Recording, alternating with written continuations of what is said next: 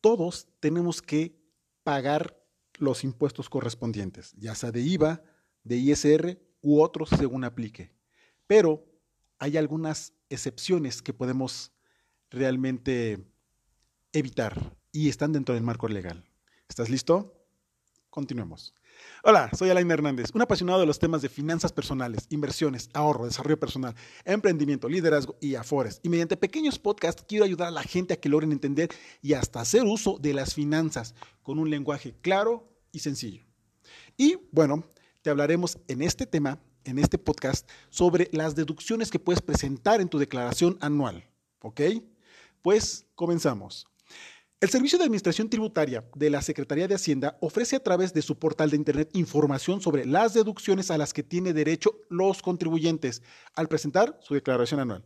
Se trata de los gastos que se pueden disminuir de los ingresos acumulables en materia de salud y educación o de algunos otros servicios específicos. ¿Qué se puede deducir? En el ramo de salud se pueden deducir honorarios médicos, dentales, consultas de nutrición y psicología, siempre y cuando sean servicios ofrecidos por personas con título profesional y registrado ante las autoridades.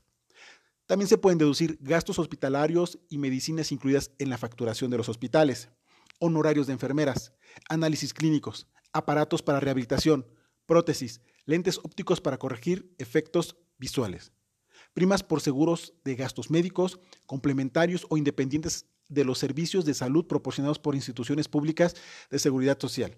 Este tipo de gastos en salud son deducibles al ser para el contribuyente, cónyuge, concubino, padres, hijos, nietos o abuelos. En el ramo de la educación son deducibles las colegiaturas, instituciones educativas privadas con validez oficial de estudios, desde nivel, nivel preescolar hasta bachillerato o equivalente, por los montos siguientes. Preescolar, 14,200 pesos.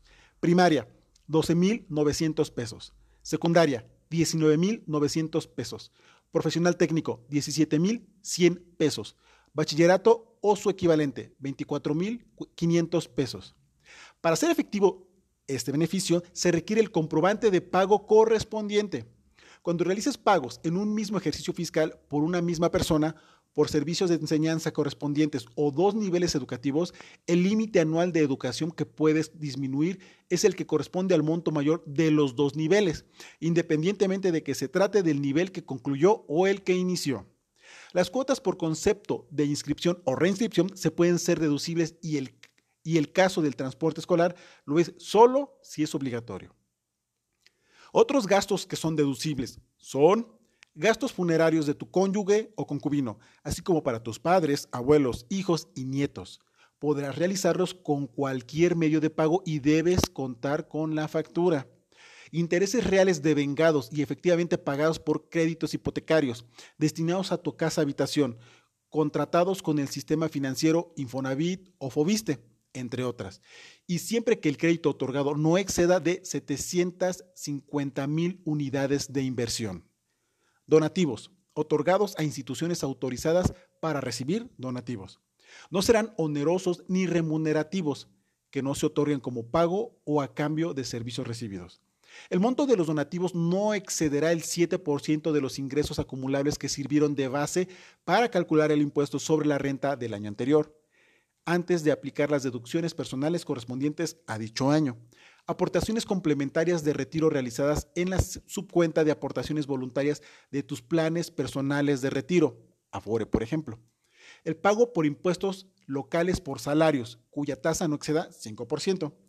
El pago de estos requiere realizarlo mediante cheque nominativo del contribuyente, transferencia electrónica de fondos, tarjeta de crédito, de débito o de servicios. La deducción no procede si el pago fue realizado en efectivo. ¿Qué beneficios obtengo al presentar deducciones?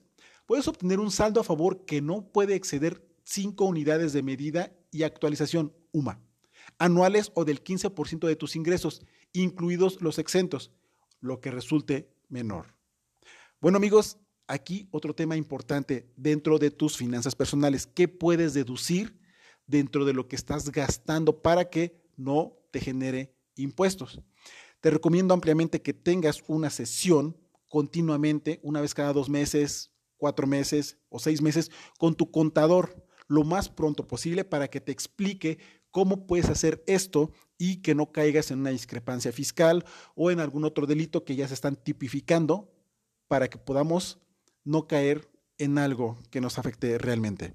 Tu amigo y servidor Alain Hernández te comparte estos tips y te comparte esta información para que tú tengas un 2020 y los que vienen con tranquilidad y serenidad financiera.